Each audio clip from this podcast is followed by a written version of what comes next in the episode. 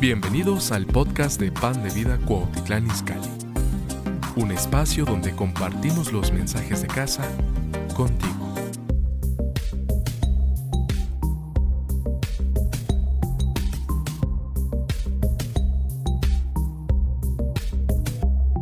Quiero que vayan conmigo a Hechos capítulo 1. Y si estás anotando, pues el, título de esta plática se llama Encontrando aliento, fe y esperanza. Encontrando aliento, fe y esperanza. Dice en el capítulo 1, 2 de Hechos.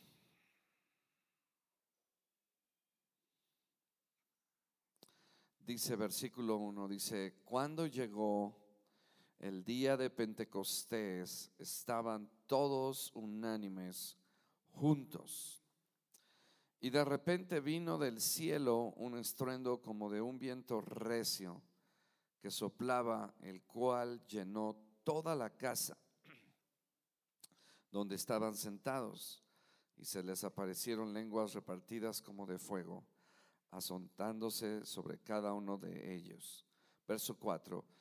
Y fueron todos llenos del Espíritu Santo y comenzaron a hablar en otras lenguas según el Espíritu les daba que hablasen. Y luego en el versículo 2.15, eh, perdón, en el 14 dice, entonces Pedro, poniéndose en pie con los once, alzó la voz, les habló diciendo, varones judíos y todos los que habitáis en Jerusalén, esto os sea notorio y oíd mis palabras, porque estos no están ebrios como vosotros suponéis, puesto que es la hora tercera del día. Mas esto es lo dicho por el profeta Joel en los postreros días dice Dios, derramaré de mi espíritu sobre toda carne. Y vuestros hijos y vuestras hijas profetizarán. ¿Cuántos quieren esto? Wow. Dice, vuestros jóvenes verán visiones. Wow. Y vuestros ancianos, wow, ¿cuántos ancianos están aquí? Dice, soñarán sueños. Y de cierto sobre mis siervos y sobre mis siervas en aquellos días derramaré de mi espíritu y profetizarán. Y daré prodigios arriba en el cielo y señales abajo en la tierra, sangre y fuego y vapor de humo.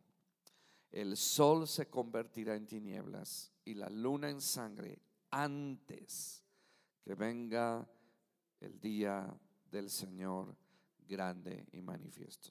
¿Cuántos saben que Jesucristo viene pronto? Ok, saben, eh, cuando estaba yo eh, leyendo este pasaje, este pasaje es el resultado de lo que pasó con los primeros discípulos, porque ellos encontraron nueva esperanza, nuevo ánimo y una fe renovada. Y, creo que todos, eh, ¿verdad? Hay momentos en, en, nuestra vida en que pasamos momentos de sequía, momentos de desaliento, momentos de desesperanza. Y, a veces no sabemos qué hacer. Y, yo quiero decirles en esta mañana que el Señor quiere darte aliento, darte fe, darte esperanza. Que Dios no quiere que estés como estás en una condición, ¿verdad? De desánimo, de desesperanza, sino que, que el Señor quiere animarte y levantarte en este día. Y, y cuando yo eh, veo este pasaje del capítulo 2, es el resultado de lo que Dios hizo con los discípulos. Pero si nosotros vamos al capítulo 1, no lo vamos a leer, solo se los voy a comentar. Ellos venían de un momento difícil, de un momento en donde Jesucristo, ¿verdad? Había sido crucificado, ellos estaban desanimados, estaban desalentados, ¿verdad? Y por supuesto Jesucristo resucitó y se les presentó. Y aunque dice la Biblia que se le presentó a más de 500 personas, solamente 120 respondieron al llamado del Señor. Pero ellos estaban eh, en, en este aposento alto buscando la presencia del Señor.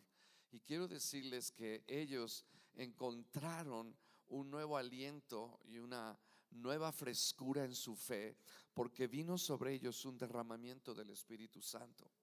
Pero lo que eh, quizás muchos no saben, ¿verdad? Es que estos discípulos también tenían sus problemas, tenían sus conflictos, tenían sus rivalidades. Ellos tenían problemas entre uno y el otro. Acuérdense que ellos, ¿verdad? Muchas veces tenían actitudes no muy correctas, ¿verdad? Uno de ellos quería ser el mayor, el otro, ¿verdad? Se enojó y, y había ciertas cosas entre los discípulos. Pero fue en este tiempo, escuchen esto, donde los discípulos encontraron esperanza encontraron ánimo y, su fe fue levantada. Pero lo que quizás no saben muchos es que los discípulos, cuando el Señor los llamó a hacer esto de encerrarse en el aposento alto, ellos estaban en ayuno. Ellos estaban apartándose para Dios. Y saben, muchas veces cuando nuestra fe empieza a decaer, cuando nuestra fe empieza a menguar y, empezamos a notar que estamos perdiendo esperanza, es el momento de encerrarnos con el Señor, es el momento de apartarnos con el Señor. Y los discípulos lo que hicieron fue encerrarse.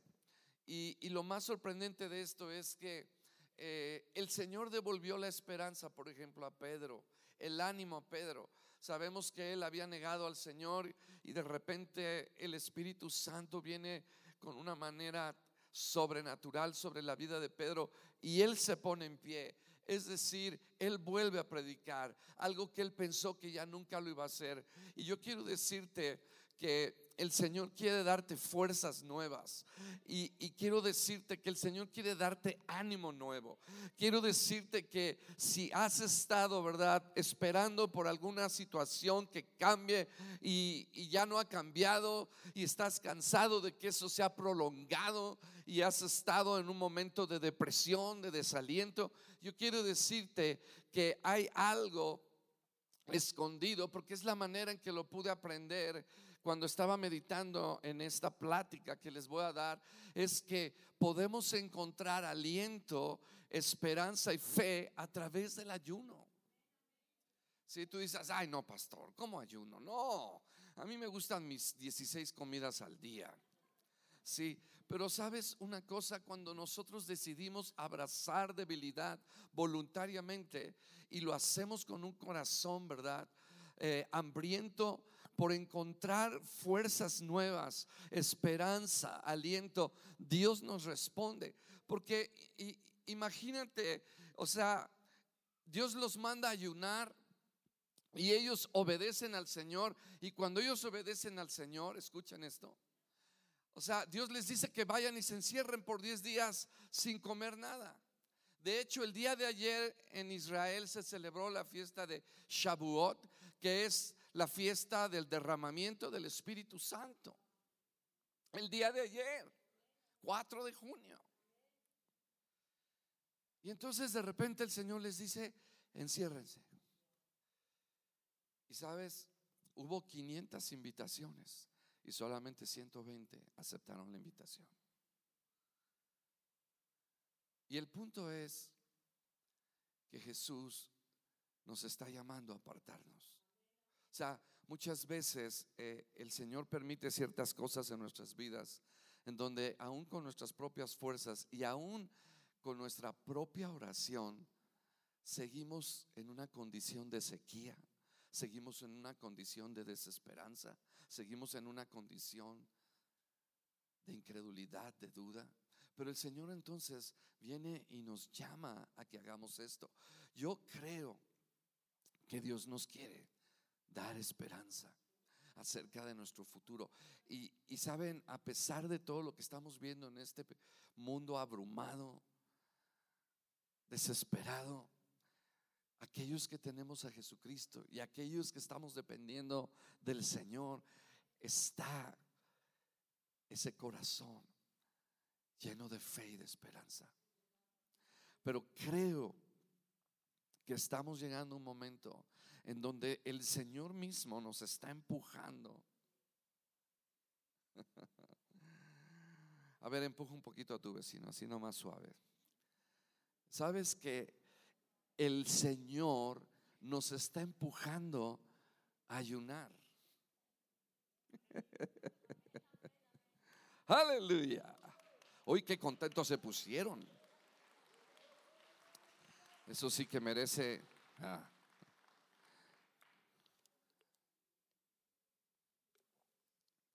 Saben, Pedro estaba caído. Pedro estaba desalentado. Pedro pensaba que la crucifixión era la peor derrota, redota que habían sufrido. Sin embargo, cuando viene el Espíritu Santo, él encuentra fuerzas nuevas. Y lo más glorioso es que Jesucristo, cuando el enemigo lanza algo contra tu vida y el Señor te renueva, el Señor te vuelve a levantar y lo hace delante del enemigo para decirle al enemigo, mira lo que hice con Pedro, me lo querías derrotar, pero ahora lo voy a volver a usar. Y dice la Biblia, wow, están aquí. Uh.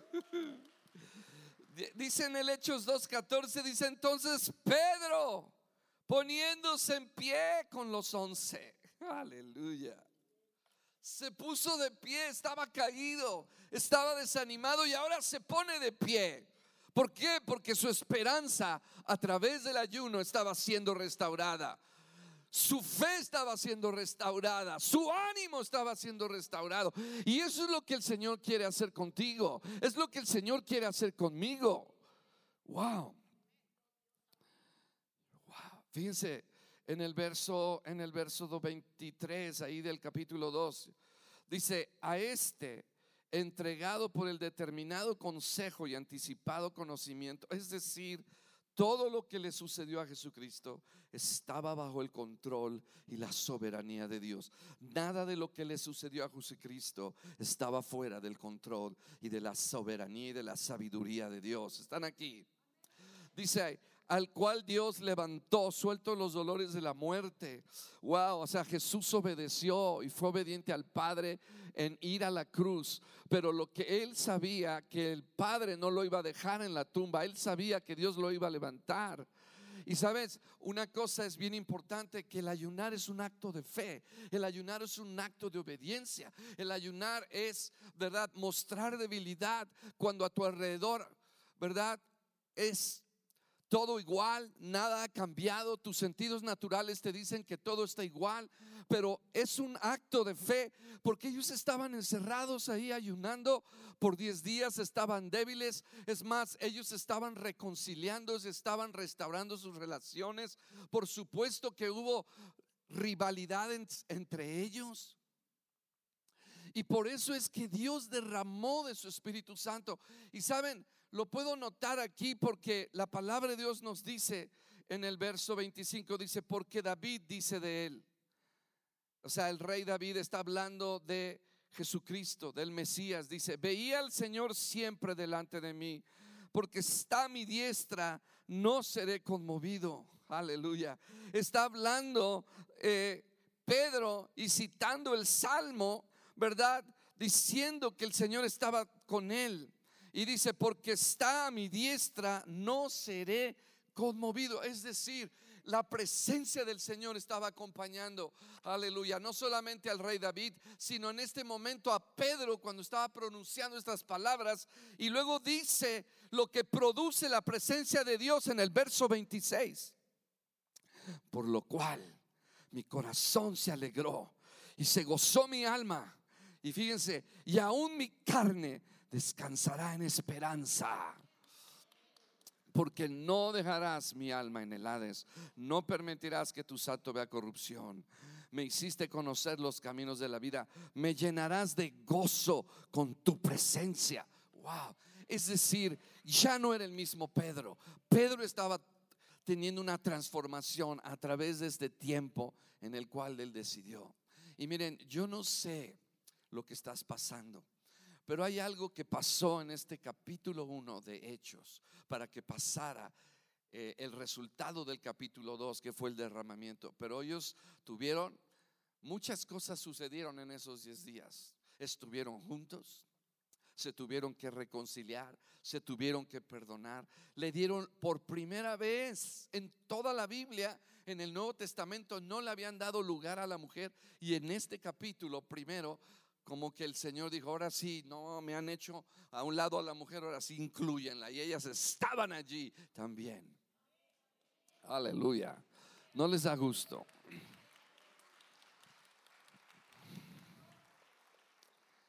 Ahora, todos eh, eh, pasamos por momentos así, sin, sin excepción, donde eh, nuestro corazón se siente desalentado. A veces tomamos decisiones equivocadas que traen consecuencias negativas en nuestras vidas. Nos cansamos en nuestra fe. Y saben, he, encontrado que cuando nos cansamos en nuestra fe, cuando perdemos esperanza, es porque muchas veces le hemos dado lugar al pecado. Cuando, cuando yo veo, por ejemplo, la vida de Josué, y, pónganme atención, cuando yo veo la, la vida de Josué, Josué era un general valiente, lleno de fe, increíble. Pero en el momento en que Acán, uno de los hombres de Israel, toma el oro que le pertenecía a Dios y ellos intentan ir a Jai a pelear en el capítulo 7 de Josué. Dice la Biblia que Josué perdió esperanza, perdió ánimo, perdió aliento. Y saben, eso sucede cuando le damos lugar al enemigo. Eso sucede cuando le damos entrada al pecado en nuestras vidas. Y, me, encanta eh, lo, que dice aquí. Fíjense la manera en, en Josué capítulo 7, si me Pueden poner esta escritura rápidamente, Josué capítulo 7. Fíjense, un hombre lleno de fe, un hombre valiente, lleno de esperanza, de ánimo. Fíjense cómo pierde, cómo pierde a un propósito, destino, ánimo por causa del pecado. Verso 7 dice, y Josué dijo, o sea, cuando ellos vieron que estaban siendo derrotados, que habían perdido varios hombres y que no estaban derrotando a sus enemigos cuando Dios les había dicho que iban a derrotar. Y sabes, hay muchas veces que Dios nos ha hablado una palabra en nuestras vidas, vas a hacer este negocio, te voy a prosperar en esto, vas a hacer esto otro. Pero de repente le damos lugar al pecado. Entonces aquella promesa que Dios nos hizo es turbada y empezamos a decir, pero ¿qué pasa, Señor? Y entonces eh, yo, no, yo no podía ver a Josué desanimado, pero Josué estaba desanimado. En el verso 7 dice, y Josué dijo, ah, Señor Jehová, ¿por qué hiciste pasar a este pueblo? Imagínate diciéndole a Dios que por qué los estaba llevando a la tierra prometida, para entregarnos en las manos de los amorreos, para que nos destruyan. Ojalá, fíjense, la desesperanza, el desánimo, el desaliento. Ojalá nos hubiéramos quedado al otro lado del Jordán. Y en el verso 10 le dice el Señor a Josué, wow, levántate, porque te postras así sobre tu rostro. Israel ha pecado. Y saben, hay algo que nosotros tenemos que cuidar. Por eso muchas veces perdemos esperanza, perdemos ánimo y perdemos fe por causa del pecado. Y es una combinación en, el hecho de que tenemos que limpiarnos. Saben, eh, eh, vi un pasaje que nunca lo había visto de esta manera, quizás vayamos, pero ahí en en Éxodo capítulo 32 y 33. Escuchen esto que voy a decir. En el capítulo 32 el pueblo de Israel está desesperado porque Moisés está ayunando, está recibiendo la palabra de Dios. Imagínense cómo al mismo tiempo dos personas, un pueblo y unos líderes, están buscando al Señor, en la presencia del Señor Mientras el pueblo acá abajo estaba pensando y dudando que Moisés ya no iba a bajar de la montaña. Y se empezaron a desenfrenar y ustedes conocen la historia. llamaron a Aarón, hicieron el becerro de oro y cometieron uno de los más graves pecados que jamás el pueblo de Israel hubiera cometido. Pero lo interesante de todo esto es, escuchen, que cuando, cuando se comete este pecado, yo no lo había notado, pero está en la Biblia. Cuando cometen este pecado del becerro de oro, Dios le dice a Moisés, escuchen esto, porque hay mucha gente que piensa de la manera contraria a lo que Moisés le dijo a Dios. Y Dios le dijo a Moisés, voy a mandar a mi ángel para que les ayude a entrar a la tierra y vencer a todos los enemigos. Se lo dijo dos veces, escuchen esto. Y Moisés le responde y le dice, Señor, yo no quiero a tu ángel, yo te quiero a ti. Y si tú no vas conmigo, Señor, no nos saques. Y entonces pude ver una, una cosa que no había visto y es la siguiente. Hay mucha gente que quiere al ángel del Señor, quiere las bendiciones de Dios, quiere entrar a la tierra prometida, sin Dios, con su ángel, pero sin Dios. Pero hay gente que sí lo quiere así. ¿Me están oyendo?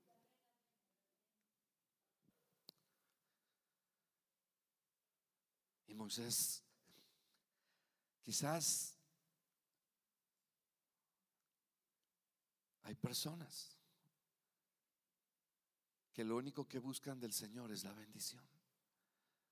Lo hemos visto, la ingratitud es algo terrible. ¿Cuánta gente es sanada y no regresan a dar gracias a Dios ni a servir al Señor? De diez leprosos regresó uno, eso quiere decir que solamente pocos. Yo no quiero al ángel, yo quiero a Dios. Pero escuchen, y aquí viene el punto, porque voy a seguir a este, a este paso.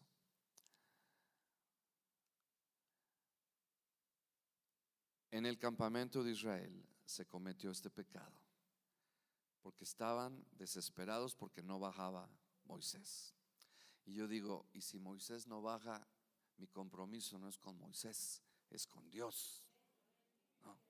Es que el pastor no vino, es que el pastor este, hizo esto, es que el líder hizo esto, o que líderes, ¿verdad? No han sido de testimonio y dejan ustedes de servir a Dios. Nunca lo hagan, mis amados. Tu responsabilidad es para con Dios. Aleluya. Amén. Y escuchen. Fue tan doloroso esto que pasó del becerro ahí en el campamento que Dios le dijo a Moisés, quiero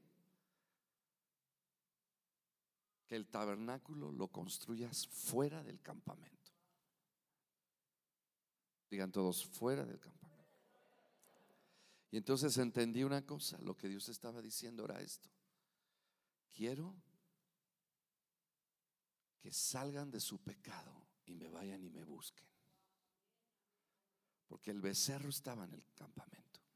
Ahí fue destruido. Pero el Señor dijo, quiero hacer una separación entre el campamento para enseñarles a dejar aquello que ha lastimado mi corazón y salgan afuera.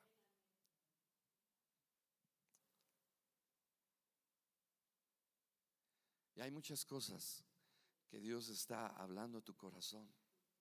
Que por, y lo mismo, empezaron a perder esperanza, empezaron a perder aliento, empezaron a perder ánimo. Cuando pasó lo del becerro de oro, estaban perdiendo la esperanza, cuando Dios estaba ahí con ellos. Pero otra vez el pecado nos turba, el pecado nos trae desaliento.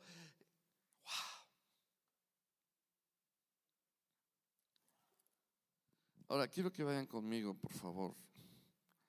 Segunda de Crónicas. Y quiero que lleven la hilación de cómo lo hemos llevado, porque eh, para que podamos entender el, mensaje completo. Segunda de Crónicas, capítulo 7.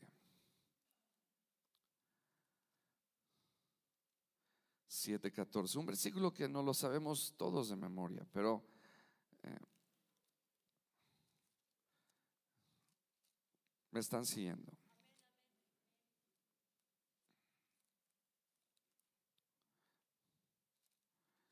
Siete catorce dice. Verso 11. Terminó pues Salomón la casa del Señor y la casa del rey y todo lo que Salomón se propuso hacer en la casa del Señor y en su propia casa fue prosperado. Verso 12 dice, y apareció el Señor a Salomón de noche. ¿Cuántos quieren que Dios les... y le dijo, yo he oído tu oración, Salomón, y he elegido para mí este lugar por casa de sacrificio. Wow. Pero dice verso 13, si yo cerrare los cielos, para que no haya lluvia, y si mandare a la langosta que consuma la tierra, o se enviare pestilencia a mi pueblo. Ahora, Dios no está diciendo que va a mandar esto por simple gusto. Ahorita les voy a decir por qué. Dice, verso 14, si se humillare mi pueblo, sobre el cual mi nombre es invocado, y oraren y buscaren mi rostro, y se convirtieren de sus malos caminos entonces yo iré desde los cielos, perdonaré sus pecados y sanaré su tierra. Ahora, eh, el Señor corrigió a Salomón en la manera en que él lo oró. Es decir, esto que está escrito en el verso 14 es la declaración de Dios. ¿Me están oyendo? No es la de Salomón, porque es muy importante. La declaración de Salomón está en el capítulo 6 en el verso 26 dice, y si los cielos se cerraren y no hubiere lluvias por haber pecado contra ti, si oraren a ti hacia este lugar y confesaren tu nombre y se convirtieren de sus malos, se convirtieren de sus pecados cuando yo los afligiere, tú los oirás en los cielos y perdonarás el pecado de tus siervos y de tu pueblo Israel. Fíjense bien, y les enseñarás el buen camino. Es decir, la falta de lluvia fue por el pecado. Y luego dice en el verso 28, quiero que me sigan por favor, quiero que vayan a la escritura, si hubiere hambre en la tierra, está hablando de nueve cosas. Y quizás aquí no está tu situación, pero la puedes incluir porque Dios lo conoce. Si hay alguna situación que está ahorita en tu vida que es un problema, Dios lo puede resolver. Dios te puede dar la esperanza y la fe y el ánimo para que tú hagas, aleluya, con Dios tengas la victoria. Verso 28, si hubiere hambre en la tierra o si hubiere pestilencia, si hubiere tizoncillo o añublo, langosta, pulgón, o si los sitiaren sus enemigos en la tierra en donde moren, cualquiera plaga o enfermedad que sea. Fíjense, nueve cosas por las cuales iban a venir por causa del que pecado. Y muchas veces no nos damos cuenta, mis amados, pero a veces hacemos cosas que no le agradaron a Dios y que las, las tenemos ahí como tapaditas o como que las tenemos ahí, ¿verdad? Nadie se dio cuenta, nadie supo. Digan, nadie supo, nadie vio, pero Dios sí lo vio. Y mientras eso no se ha resuelto, hay un problema. Y cuando dice, cuando dice en Segunda de Crónicas 7:14, si se humillare mi pueblo, está hablando que esto conlleva ayuno. Es decir, cuando Dios se lo habla a Salomón, ya él personalmente, la oración que hizo y le dice, si me lo puedes poner por favor, eh, escuchen esto. Dice, si se humillare mi pueblo, cuando habla la palabra y humillación, conlleva ayuno. Y muchas veces, amados, tenemos que humillarnos a Dios. Hemos orado y esto no se ha resuelto y Dios está diciendo, yo quiero devolverte la esperanza, yo quiero devolverte el ánimo, si tú me buscas verdaderamente y te humillas a mí y te humillas a ti mismo. Y dice, sobre el cual mi nombre es invocado. Fíjense bien, Fíjense bien el orden del versículo, y oraren y buscaren mi rostro y se convirtieren de sus malos caminos. Es decir, muchas veces cuando pecamos contra Dios, escuchen esto, pensamos que con una simple oración de decirle, Señor, perdóname, y ya Dios te perdona. En cierto sentido sí, pero en otro sentido no es cierto. ¿Por qué? Porque yo he encontrado a muchas personas que caen en el mismo pecado una y otra y otra vez. ¿Por qué? Porque el arrepentimiento, escuchen lo que voy a decir, el arrepentimiento lleva dos partes, la parte divina y la parte humana. Es decir, yo necesito a Dios para poderme arrepentir legítimamente. Y la manera en que yo me voy a arrepentir legítimamente, escuchen esto, y limpiar aquello que esté estorbando en mi vida, es buscando mi rostro dice orar y buscar mi rostro. Esas dos palabras me están hablando de una profundidad de intimidad con Dios. No es algo superficial, no sé si me están entendiendo. O sea, estás orando y buscando el rostro del Señor y cuando menos lo piensas, el Espíritu Santo viene a tu vida y te da el arrepentimiento. Y en ese momento el demonio que haya entrado en tu vida de pecado, de mentira, de engaño, de robo, de fornicación, de inmundicia, lo que sea. Ese demonio sale, pero es allí donde recuperas tú la fuerza y el aliento, porque la palabra de Dios nos da. No dice la Biblia, escuchen esto, fíjense bien, y oraren y buscar en mi rostro. No dice así, o sea, perdón, así dice, pero no dice, ¿verdad? Si se convirtieren de sus malos caminos y oraren y buscaren mi rostro. Vean el orden. Es decir, yo necesito a Dios para poderme arrepentir.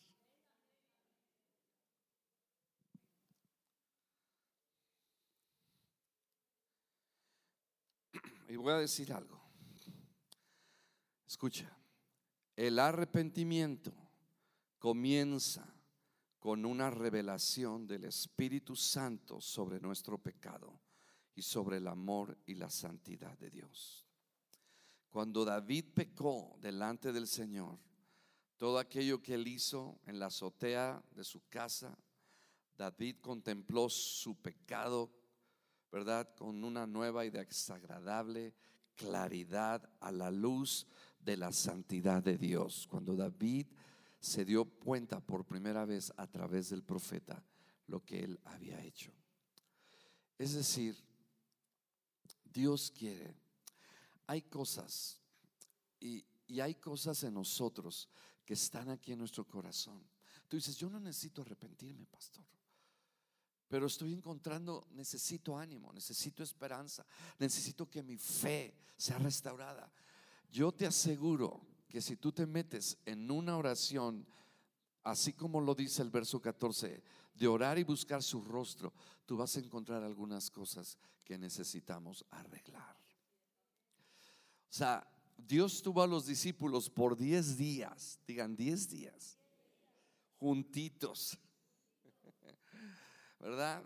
Ahí en ayuno, mirándose unos a otros, habían tenido rivalidades, problemas, ahora estaban ahí humillándose a Dios. Porque esto requiere fe. Pero cuando tú eres obediente, Dios entonces empieza a responder.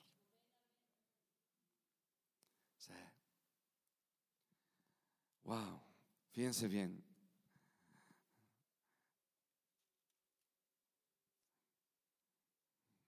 Verso 27 del capítulo 6 de Segunda de Crónicas dice 6:27. Y dice, y tú los oirás en los cielos y perdonarás el pecado de tus siervos y de tu pueblo Israel y les enseñarás el buen camino. Wow.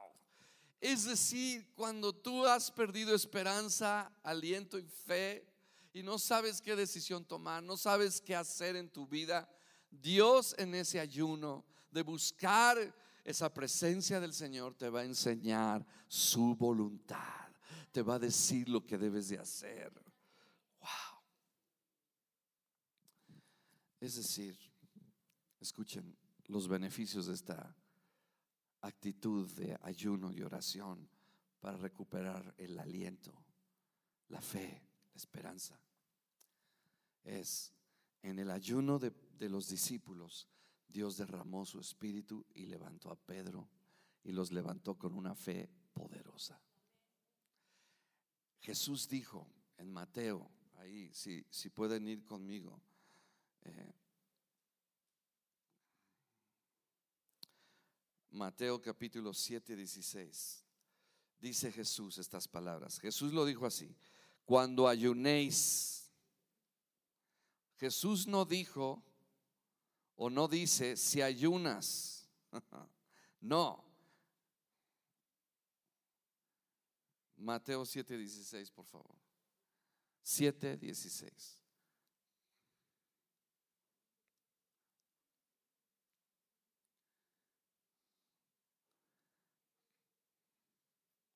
No. Ese no es. Mateo 7:16. No, ¿sí es ese?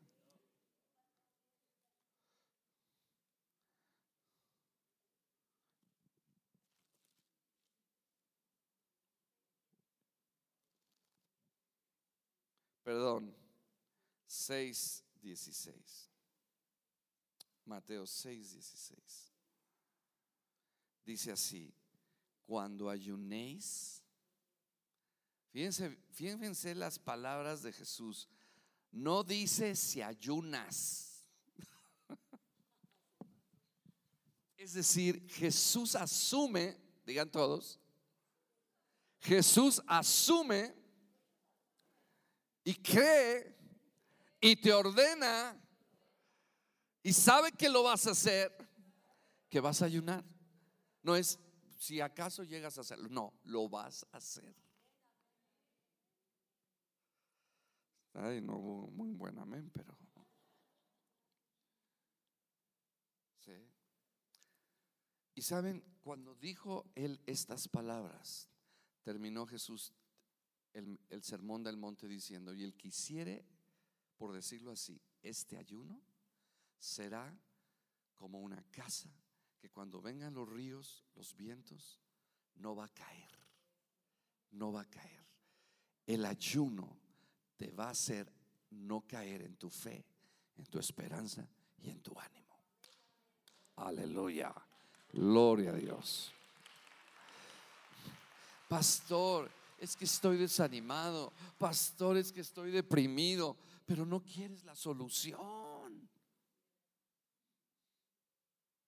Es que me duele. ¿Y qué te dice el doctor? Pues tómate la medicina.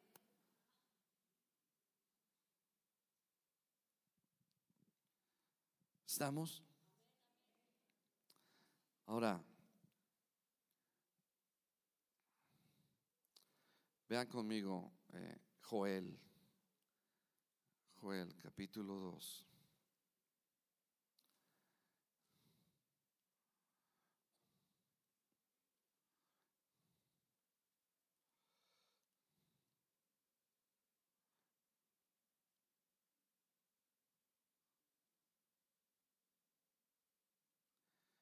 No les voy a leer toda la historia, pero prácticamente esto pasó. Vino una invasión de las langostas. Todo fue un desastre. La nación quedó destrozada. La gente que sabe del daño que puede hacer una langosta o una plaga de langosta es que las langostas se pueden comer en un solo día 80 mil toneladas de comida. O sea, la tierra quedó devastada. La tierra quedó seca. Y Dios nos pregunta, ¿qué langosta ha invadido tu vida? ¿Qué cosa ha invadido que te ha dejado en una sequía espiritual, en una desesperanza? Y Dios viene. Y ellos habían igual pecado contra el Señor. Y Dios viene y les dice en el verso 11, 2.11, y el Señor dará su orden delante de su ejército, o sea, las langostas, porque muy grande es su campamento, fuerte es el que ejecuta su orden, porque grande es el día del Señor y muy terrible, ¿quién podrá soportarlo? Es decir, lo que el Señor también nos está llamando es esperar la segunda venida de Cristo ayunando y santificándonos, mis amados. Estuvieron muy convencidos, pero bueno. Dice, ¿quién podrá soportar el día de su venida? Digan todos, ¿quién podrá soportar el día de su El siguiente versículo nos da la solución. El que esté en ayuno. Wow. ¿Estás aquí? O sea, son cosas que leemos, pero de repente ni las vemos en el entendimiento. Entonces yo dije, wow. Saben, ahorita en estos tiempos que se está acercando la venida de Cristo y sabemos, ¿verdad? Estamos oyendo las noticias. Estamos al borde de la tercera guerra mundial. Pero saben que todo eso está dicho, todo eso está profetizado. El punto es que Dios nos dice, prepárense, ayunen. Yo quiero darles en medio de todo lo que está pasando, ustedes van a ser una nación, ustedes van a ser personas con fe, con ánimo, aleluya, y con gozo.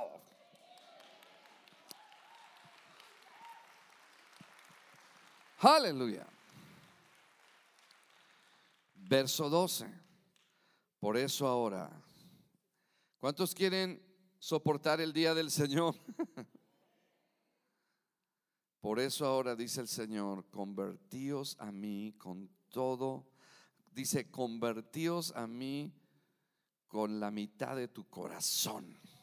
Ay, perdónenme, esta es la versión que hemos quizás vivido. Convertíos a mí. Es decir, nos está haciendo un llamado al arrepentimiento, un llamado a de verdad hacer algo con respecto a nuestro interior. Dice, convertíos a mí de, con todo vuestro corazón, con ayuno y lloro y lamento. Verso 13, rasgad vuestro corazón y no vuestros vestidos. Sabes que el Señor nos está diciendo, yo quiero que hagas un cambio interno. No quiero lo exterior, yo quiero lo interior, es lo más importante. ¿Verdad? Estás aquí. Dice el Señor, convertíos al Señor vuestro Dios, porque luego dice, porque misericordioso es y clemente, tardo para la ira y grande en misericordia, que se duele de tu situación. A ver, no oyeron lo que dice, que se duele de tu situación. Porque tú mismo te has castigado.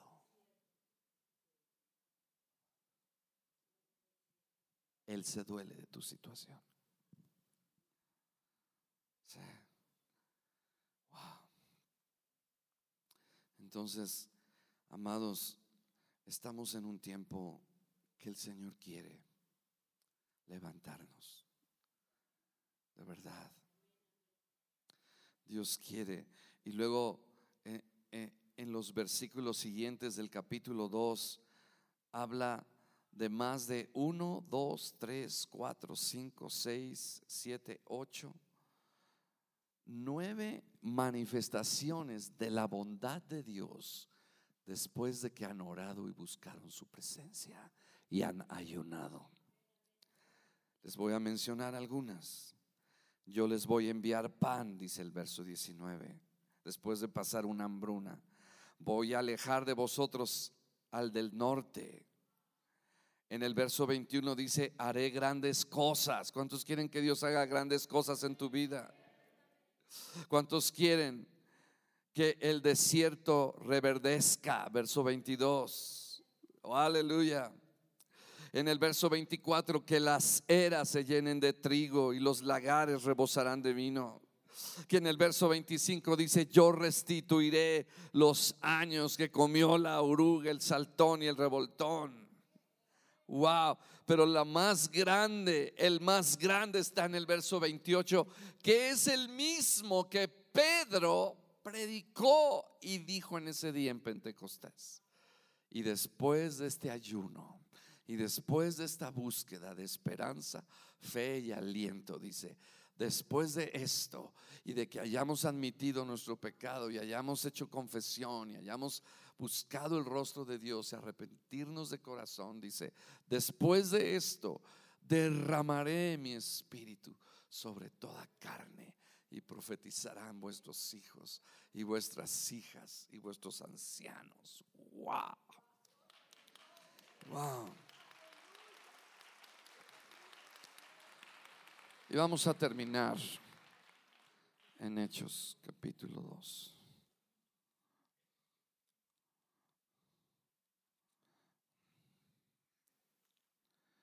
¿Están aquí?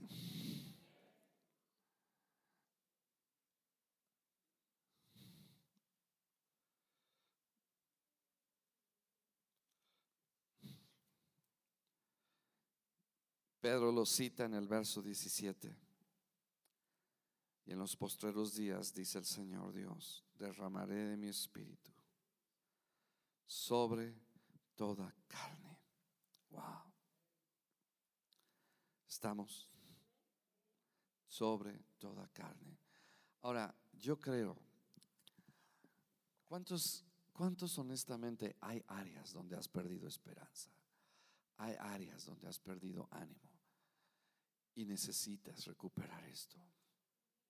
La Biblia dice Jesús, hablando, que tendremos recompensa pública por ayunar. La Biblia dice que Pedro fue levantado, los discípulos fueron restaurados.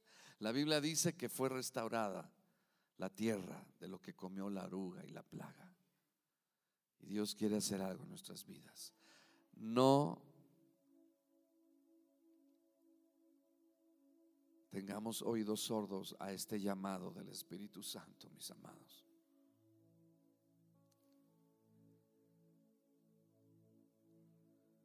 Dios quiere que nos volvamos a Él. Y tú te vas a dar cuenta de lo que el Espíritu Santo va a hacer en este tiempo.